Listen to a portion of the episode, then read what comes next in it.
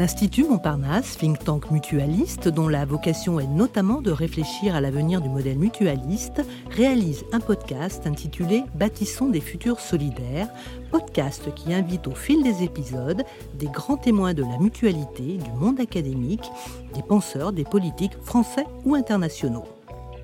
L'Institut Montparnasse a entamé depuis quelques mois une réflexion sur la démocratie renouvelée dans les organisations de l'économie sociale et solidaire à l'occasion de la publication de leur baromètre Confiance et bien-être, qui interroge les Français sur leur rapport à la société, au travail, à la santé, les mutuelles MGEN et Solidaris ont invité Michel Viorca, sociologue, directeur d'études à l'École des hautes études en sciences sociales, à commenter les enseignements de la mouture 2021. Pour commencer, quelques données et chiffres. Alors, l'indice global de confiance et bien-être des Français progresse à 56%, soit 2,5 points de plus qu'en 2020. La majorité des indices le composant, conditions objectives de vie, image de soi, qualité relationnelle, santé physique, rapport à la société santé mentale, augmentent à l'exception de la santé mentale. Michel Vivorca, ces chiffres vous étonnent-ils? Un peu, il faut dire la vérité. Ça fait plusieurs années que je suis ce baromètre et par conséquent, l'évolution était très nette. Je dirais que dans l'ensemble, ça allait de plus en plus mal dans les représentations que les Français se faisaient de, leur existence. Et puis là, on a des chiffres qui nous indiquent un léger mieux, sauf pour la santé mentale. Et j'ai beaucoup réfléchi, et j'ai regardé dans le détail beaucoup de, des chiffres que vous venez de résumer simplement, et je suis arrivé à une conclusion, qui est que, en réalité, les Français sont à un moment très fragile dans lequel ils ont le sentiment qu'il est bon de se centrer davantage sur soi, sur sa personne, sur sa famille, sur ses amis, sur sa vie de quartier, que c'est possible, et donc qu'il y a une sorte de d'éloignement par rapport à la vie publique en général, mais que c'est très fragile. Et cette fragilité fait que les Français se sentent davantage concernés par tout ce qui touche à la santé mentale et qu'ils constatent, c'est pas difficile malheureusement, que le système français est délabré, est en ruine même parfois, dans ce domaine. Et donc c'est un mélange, si vous voulez, de représentation d'une réalité et d'expression d'un vécu difficile, douloureux, alors qu'en même temps on a le sentiment que ça va plutôt un petit peu mieux. Alors, il se trouve que nous ne sommes pas très loin d'élections, nous sommes à l'aube des élections.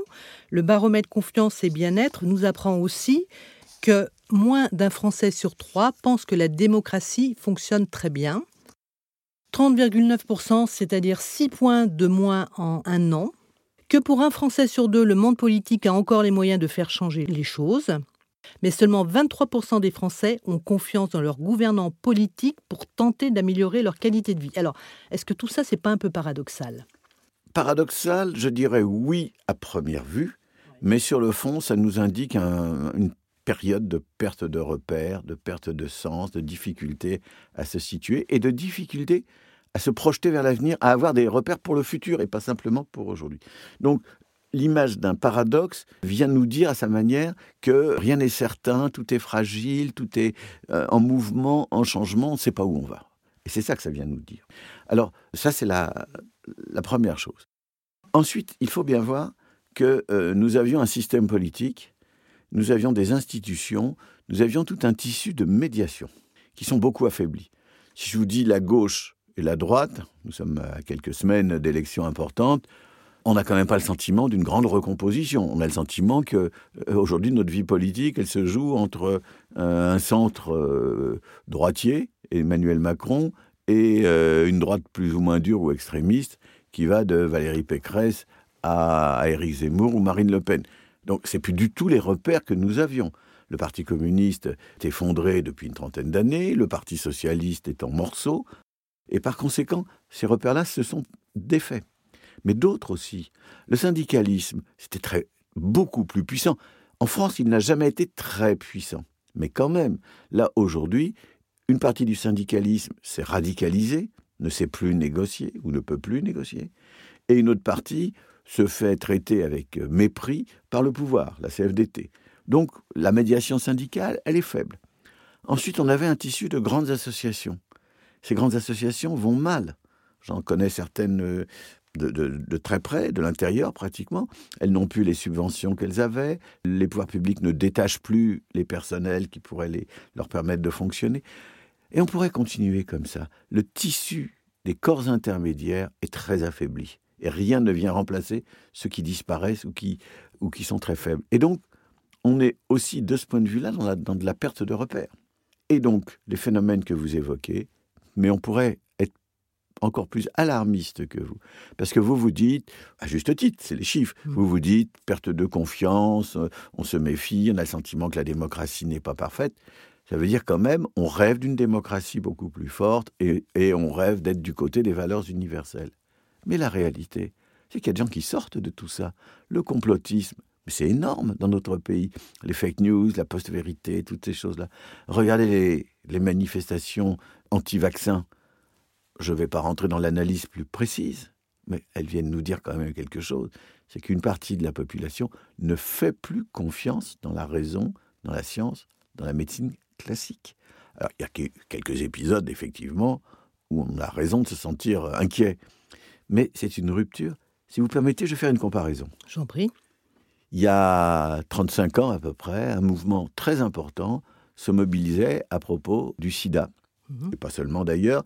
Et euh, ce, mouvement, il y a un très beau film, 120 pulsations par minute qui le montre, ce mouvement n'était pas contre la recherche médicale. Il disait, on voudrait se l'approprier, mhm. on voudrait que les résultats soient diffusés autrement. Donc c'était un mouvement très critique, très contestataire, parfois euh, très radical, mhm. mais qui avait confiance dans la recherche, confiance dans la science. Il voulait que ça se passe autrement. Il voulait que les malades accèdent plus vite à la recherche en cours. Aujourd'hui, c'est pas ça. Certains nous disent je ne crois plus dans ce que raconte la recherche. Les vaccins, je n'y crois pas. Euh, la médecine, elle peut raconter ce qu'elle veut. Et par conséquent, monte l'anti-science, l'anti-raison. Donc c'est pire que simplement le sentiment que la démocratie va mal. C'est un début de sortie de ce que la démocratie illustre, à savoir les valeurs universelles. Alors, je précise que vous venez d'écrire un livre qui utilise des mots forts, on va y revenir. Un livre qui s'intitule Métamorphose ou déchéance.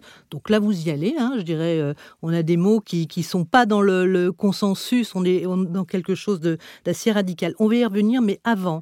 Alors, le mot confiance vous semble peut-être un petit peu tiède là, à ce stade, mais ce baromètre nous dit quand même que euh, la confiance est accordée aux mutuelles par les Français pour améliorer leur quotidien. Je précise, hein, on a aussi la sécurité sociale, donc qui, qui remporte un suffrage de 56%, 41% pour les mutuelles. Ces deux chiffres assez loin d'autres chiffres concernant par exemple, alors les gouvernants politiques, on vient d'en parler, 22,2, les partis politiques 18,1, là on est dans les choux. Les syndicats, on y reviendra tout à l'heure parce que là on est à 28. Bref, tout ça pour dire, et puis les institutions religieuses, parce que ça c'est un sujet, je sais que, que vous y êtes particulièrement sensible et spécialiste, 27,2. Alors moi je voudrais comprendre quand même pourquoi cette confiance dans les mutuelles aujourd'hui est-ce que c'est parce que c'est lié à la crise de la pandémie, à la crise sanitaire et qu'on s'est dit, tiens, bah oui, la santé, c'est un vrai sujet, on a besoin d'être protégé? Ou est-ce que les mutuelles, la, mutualité présente un modèle qui aujourd'hui peut questionner, voire attirer? Alors, moi, je suis très heureux de voir que la mutualité, dans son ensemble, reste une valeur euh, très, très forte et très positive. C'est un héritage, il ne faut pas l'oublier, de lutte, de mobilisation tout au long de la société industrielle. Il n'y a pas que les syndicats qui ont été créés pendant cette, période, il y a aussi les mutuelles. Et euh, je trouve que ça nous dit plusieurs choses. Ça nous dit, premièrement, les Français acceptent l'idée d'une certaine solidarité. Mmh. Et je vais le dire en termes républicains, fraternité. Les mutuelles peuvent incarner cette solidarité. C'est quand même très important. Deuxièmement, les mutuelles, c'est la santé mais pas seulement d'ailleurs, enfin, ce qui nous rapproche aujourd'hui, c'est mmh plutôt euh, ce thème-là. Et euh, les Français ont bien conscience que grâce aux mutuelles, et c'est vrai en matière de santé, mais c'est vrai sur d'autres domaines, si vous voulez, euh, si vous, si vous voulez vous protéger du vol, si vous voulez vous protéger du chômage, si vous voulez vous protéger de beaucoup de choses, la mutualité apporte des réponses. Et les Français ont le sentiment qu'il existe un dispositif institutionnel qui montre qu'ils ne sont pas confrontés aux seuls dégâts du néolibéralisme, du pur marché. S'il y a des pays, vous savez, vous êtes malade, si vous êtes riche, on vous soigne, si vous êtes pauvre, vous crevez. C'est pas plus compliqué que ça. Donc la France a cette chance inouïe d'avoir un système de santé en général, de mutuelles en particulier, qui amène des grandes protections. Ce n'est pas simplement de la solidarité collective, c'est de la protection personnelle, individuelle. Et donc c'est très précieux et je pense que, que les Français y sont attachés. Donc ça, c'est plutôt un bon point, un point positif, on peut le noter au passage. Je reviens sur votre publication, donc Métamorphose ou déchéance, où va la France? Donc c'est un ouvrage très complet dans lequel vous interrogez la capacité de la France à faire face aux grands défis d'aujourd'hui. C'est évidemment un immense, un vaste programme. Je reviens sur ce mot de la confiance. Alors comment redonner de la confiance et surtout comment renouveler l'expression et les modalités de la démocratie? Vaste question. Alors je vais essayer d'être, comment dirais-je, efficace et donc de simplifier, mais sans trahir quand même l'essentiel. Je pense d'abord que la démocratie, c'est deux choses. C'est d'un côté l'idée d'une unité, d'un corps social qui a des valeurs justement de solidarité, d'égalité. Et en France, euh, cette idée euh, passe d'abord par la référence à la République. Pour certains aussi par la référence à la nation. Mais en tout cas, l'idée d'une unité fait partie de la démocratie. S'il n'y a pas d'unité, on ne sait pas s'il s'agit de parler de ma ville ou de ma région ou de mon pays ou de l'Europe. Bon, premièrement. Mais en même temps, une société est divisée. Il y a des intérêts différents, il y a des visions du monde différentes. Aujourd'hui, on parle beaucoup d'identités différentes, multiples. Et donc, la démocratie, non seulement elle nous donne une possibilité de nous penser comme faisant un tout, mais elle nous donne aussi la possibilité de traiter de ce qui nous divise de traiter de ce qui fait que la société est plurielle et pas simplement une. Et donc, de ce point de vue-là, il faut se poser la question comment redonner vitalité à la démocratie? Le, sondage dont on vient de parler euh, n'est quand même pas très joyeux. Alors là, il y a plusieurs réponses. Je pense que la mauvaise réponse, c'est celle qui consiste à ne regarder que l'unité du corps social ou que la division du corps social. Si vous ne regardez que l'unité de la société, alors vous allez dire Vive la République, vive la nation. Mais vous ne direz rien de ce qui nous sépare. Et vous demanderez aux gens qui ne sont pas d'accord entre eux de se taire, de laisser faire le pouvoir. Et on ne discute pas. Donc ça me semble dangereux.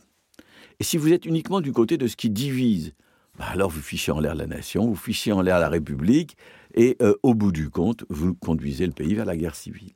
Et donc, la difficulté, c'est d'articuler un principe d'unité et un principe de, division. Beaucoup aujourd'hui ne veulent pas que l'on parle de ce qui nous divise, ou plus exactement radicalisent les choses jusqu'à ce que ça devienne un choix impossible. Si je vous dis, alors dis-moi, tu es islamophobe ou islamo-gauchiste? Et que vous avez le sentiment, je ne vous laisse pas d'autre choix. Je radicalise le débat. Eh bien, ça sont des choses qui existent.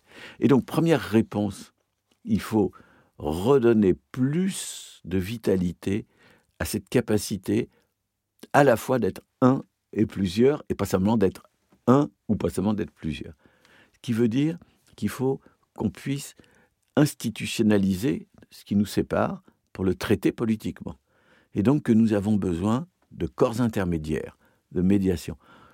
Contrairement à ce que pensent beaucoup de gens, nous avons besoin non pas de moins, mais de plus de conflits. Pas de conflits violents, mais plus de capacité à discuter de nos problèmes. Quand vous avez des syndicats puissants qui discutent avec un patronat puissant, sous la houlette d'un État efficace, c'est quand même mieux que quand euh, les difficultés sociales ne sont pas prises en charge par un syndicat, sont ignorées par le patronat et font l'objet d'une absence d'un État euh, néolibéral. Donc nous avons besoin des médiations, et d'une certaine façon les mutuelles en font partie. Nous avons besoin des médiations et nous avons besoin de dire euh, qu'il faut plus et non pas moins de conflits. Ce serait ma première réponse. La deuxième réponse, c'est qu'il y a certainement des améliorations institutionnelles à apporter. Peut-être qu'on pourrait, par exemple, mettre fin à cette aberration, à mes yeux, qu'est le fait que l'on vote pour les députés le lendemain du jour où on a voté pour le président tous les cinq ans dans le même agenda ça, ça, paralyse les choses. Certains vont beaucoup plus loin que moi et disent qu'il faut changer de constitution. Le pouvoir du président est exorbitant, ça ne va pas. Donc réfléchir en tout cas à des transformations institutionnelles. Il y a une troisième piste qui est très importante. Je pense que nous avons besoin aussi de plus de lieux où l'on discute pour préparer l'avenir.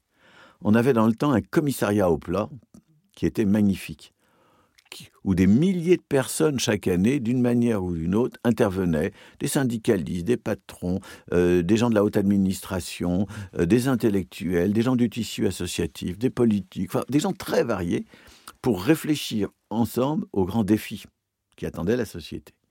Ça donnait le plan, et le plan ensuite était évidemment soumis au pouvoir politique, qui en faisait ce qu'il en faisait, bien sûr, mais qui avait de quoi se projeter vers l'avenir. Nous n'avons rien de tout ça aujourd'hui le haut commissariat qui a été confié à François Bayrou est une plaisanterie. ça n'a rien à voir avec ce qui existait dans le passé. Le CESE Alors, le CESE pourrait être, pourrait être, mais euh, pour l'instant, il n'est pas, ou il n'est que faiblement. Mais je défends plutôt, moi, le CESE. Ça me semble une institution importante. Et ça m'amène d'ailleurs, puisque le CESE en est un peu le garant, à parler de la démocratie participative. Mmh. Beaucoup de gens se disent, puisque le système de représentation politique, les députés, les sénateurs au niveau national, les maires au niveau local, tout ça marche insuffisamment. Pourquoi ne pas renforcer une autre forme de démocratie participative, c'est-à-dire qu'il n'y a pas des gens qui vous représentent, les citoyens discutent entre eux, selon des modalités à construire à chaque fois, bien sûr, de tel ou tel problème qui les concerne, et peuvent même prendre des décisions. Les meilleures expériences démocratie participative sont celles où des citoyens ont le pouvoir d'affecter le budget à certaines choses.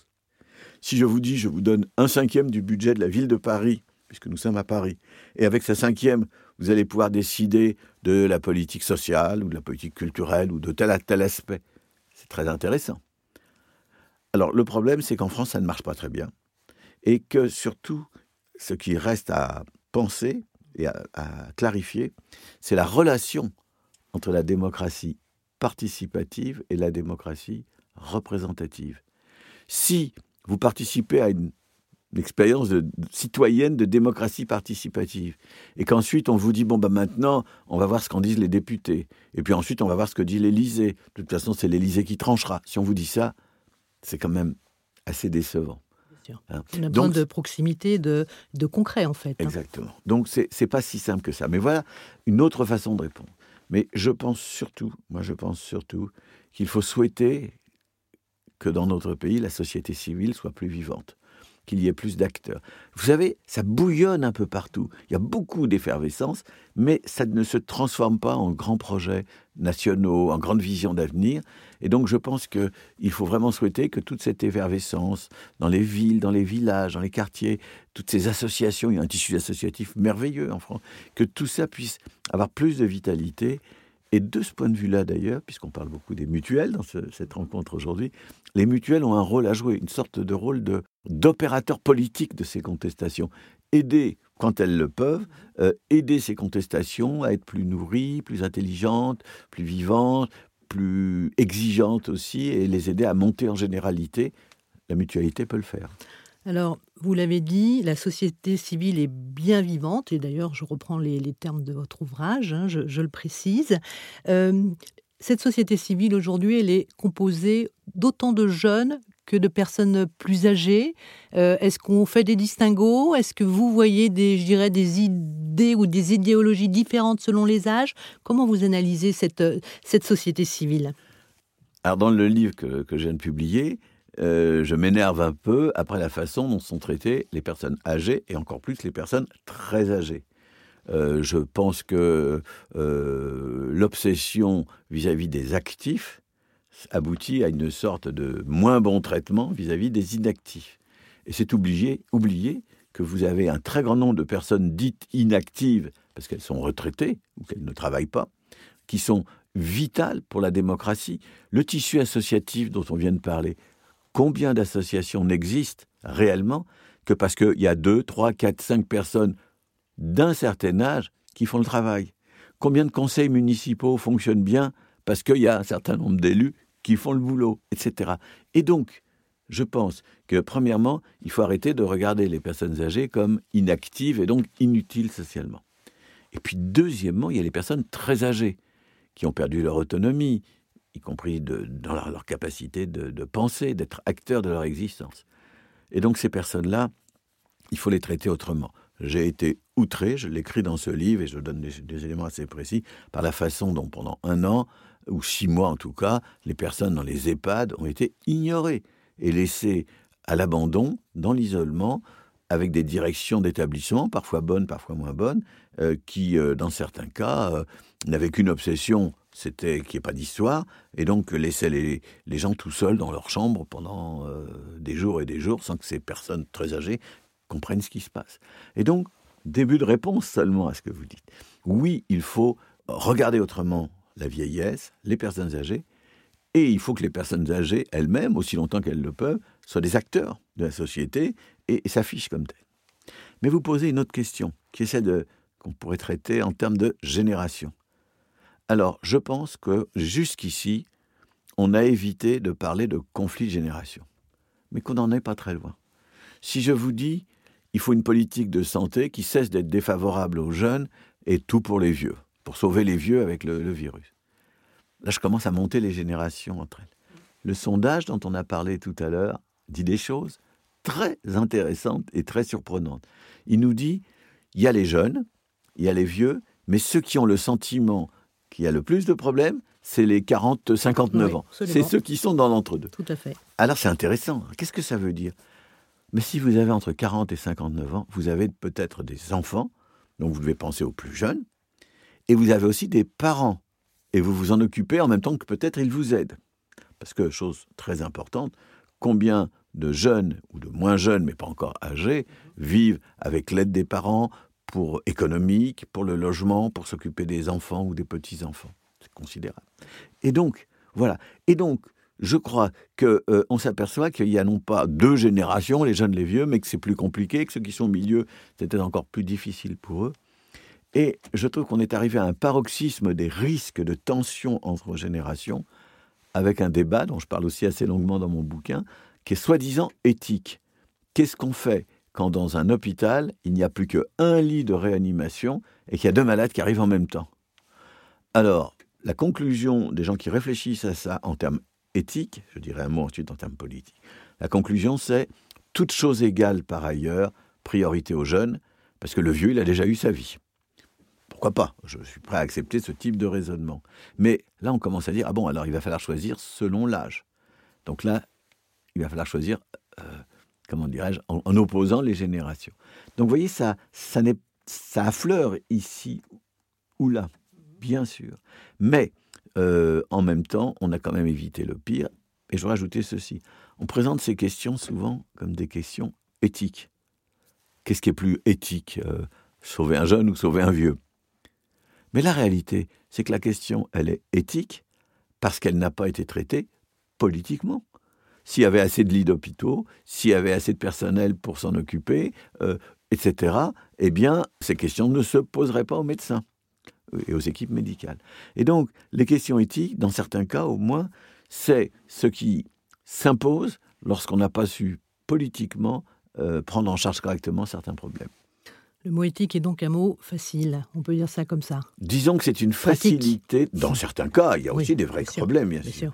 Mais dans certains cas, euh, je pense que c'est refiler le mistigris, si vous voulez, aux médecins. Bah oui, l'équipe médicale, elle fait ce qu'elle peut, elle, doit prendre des décisions, mais il aurait mieux valu que ces décisions, elle n'ait pas à les prendre.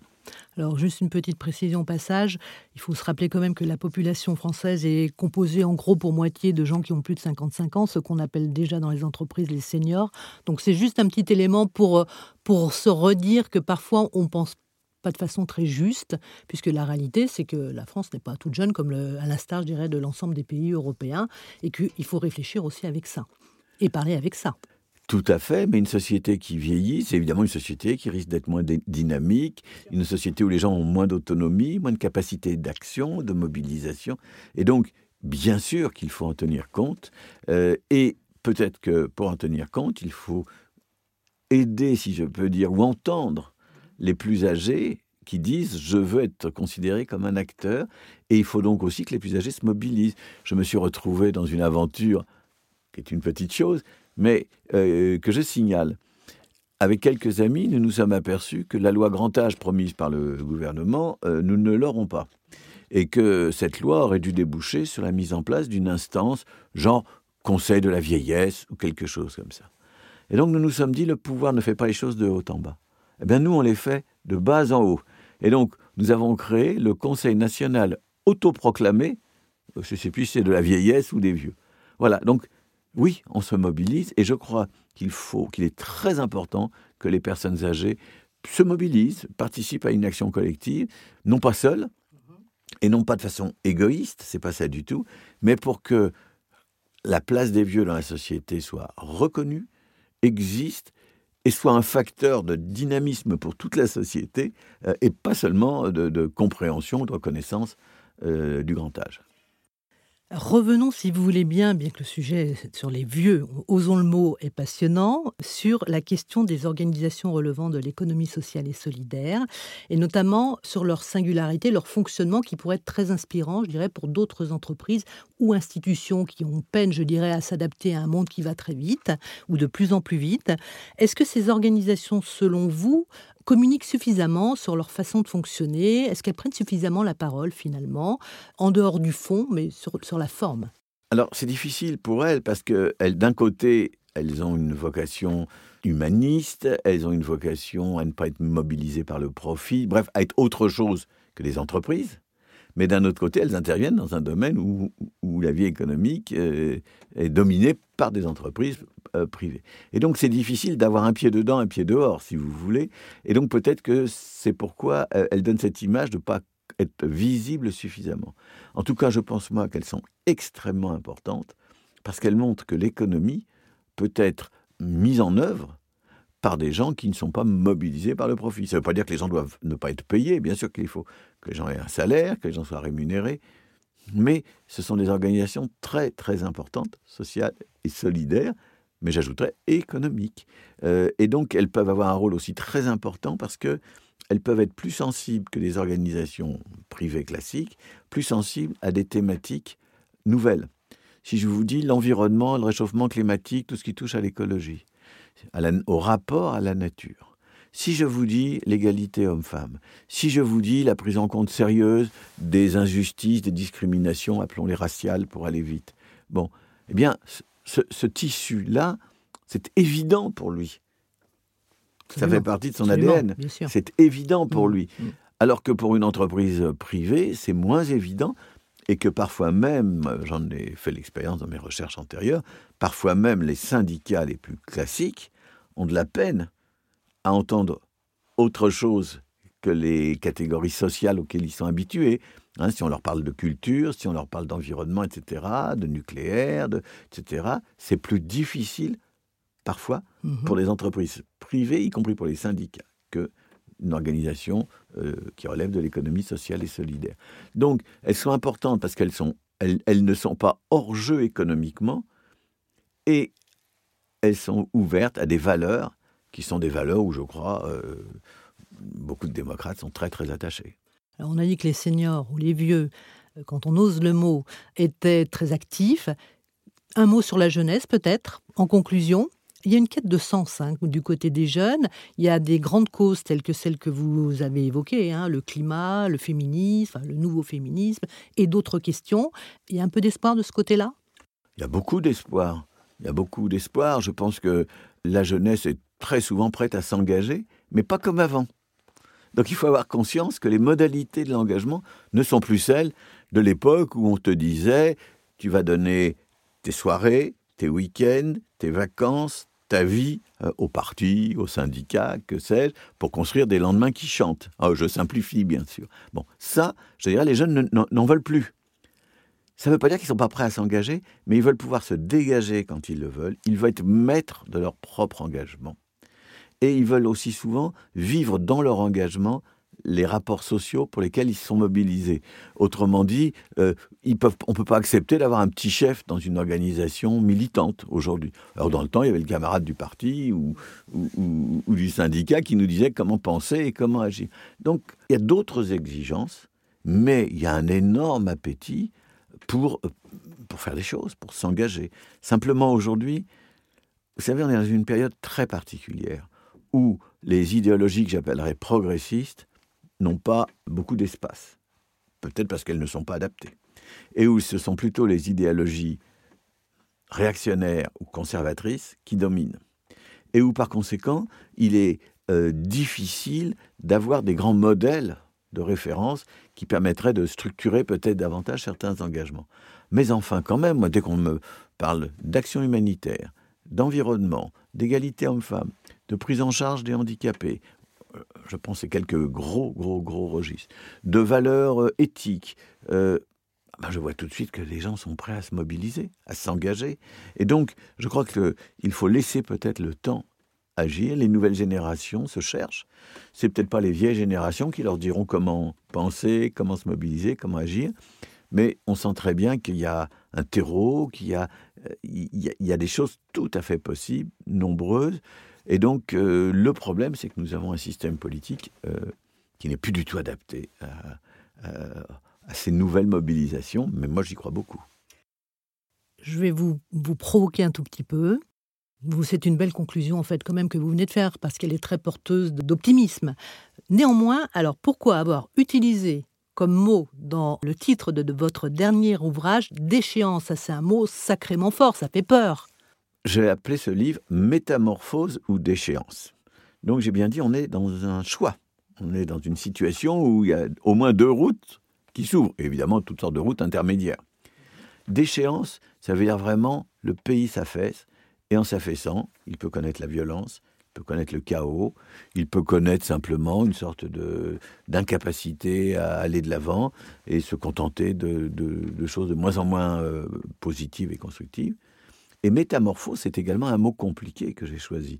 Parce que l'idée de, métamorphose, c'est l'idée qu'on se transforme. C'est pas l'idée qu'on est simplement dans une crise qu'il faut dépasser. C'est qu'il faut que les gens se transforment eux-mêmes, que le pays se transforme lui-même. Et donc, j'ai choisi d'indiquer, on est à un moment où il faut faire des choix. Alors qu'il y a des gens qui sont déclinistes et qui vous disent, on est complètement dans la déchéance. Et puis il y a d'autres gens, moins nombreux, qui sont très optimistes et qui vous disent, grâce au Covid, on va sortir de l'agrandi, ce sera une mutation même anthropologique, tout ira mieux. Bon, je pense qu'il faut réfléchir, poser des questions, le faire de façon nuancée. Tout ne nous mène pas forcément dans un sens euh, ou dans un autre. Merci Michel Vivorca pour euh, ces propos très construits et très positifs. Je rappelle que vous venez de, d'écrire et de publier Métamorphose ou déchéance où va la France, paru aux éditions Rue de Seine, un ouvrage très complet qui d'ailleurs euh, s'installe vraiment dans la durée, dans le temps. Hein. Vous, vous brassez les périodes. Alors, juste un mot, je, je pense qu'il faut sortir de ce que mon collègue historien François Hartog appelle le présentisme, de voir les choses que dans leur actualité. Et donc, il faut s'installer un peu dans la longue durée, mais s'installer dans la longue durée, ça peut permettre de réfléchir à l'actualité, mais pas de tout ramener à l'actualité. Bien sûr. Un grand merci, Michel Huvorka, pour votre euh, intervention pleine de sagesse. On va essayer d'en tenir compte pour avancer, qu'on soit jeune ou moins jeune. Nous espérons que ce podcast vous a donné de nouvelles clés pour mieux comprendre et imaginer le fonctionnement des organisations relevant de l'ESS. Podcast à écouter et réécouter sur le site de l'Institut Montparnasse, celui de Podcasters Media, ainsi que sur toutes les plateformes de podcast. À bientôt!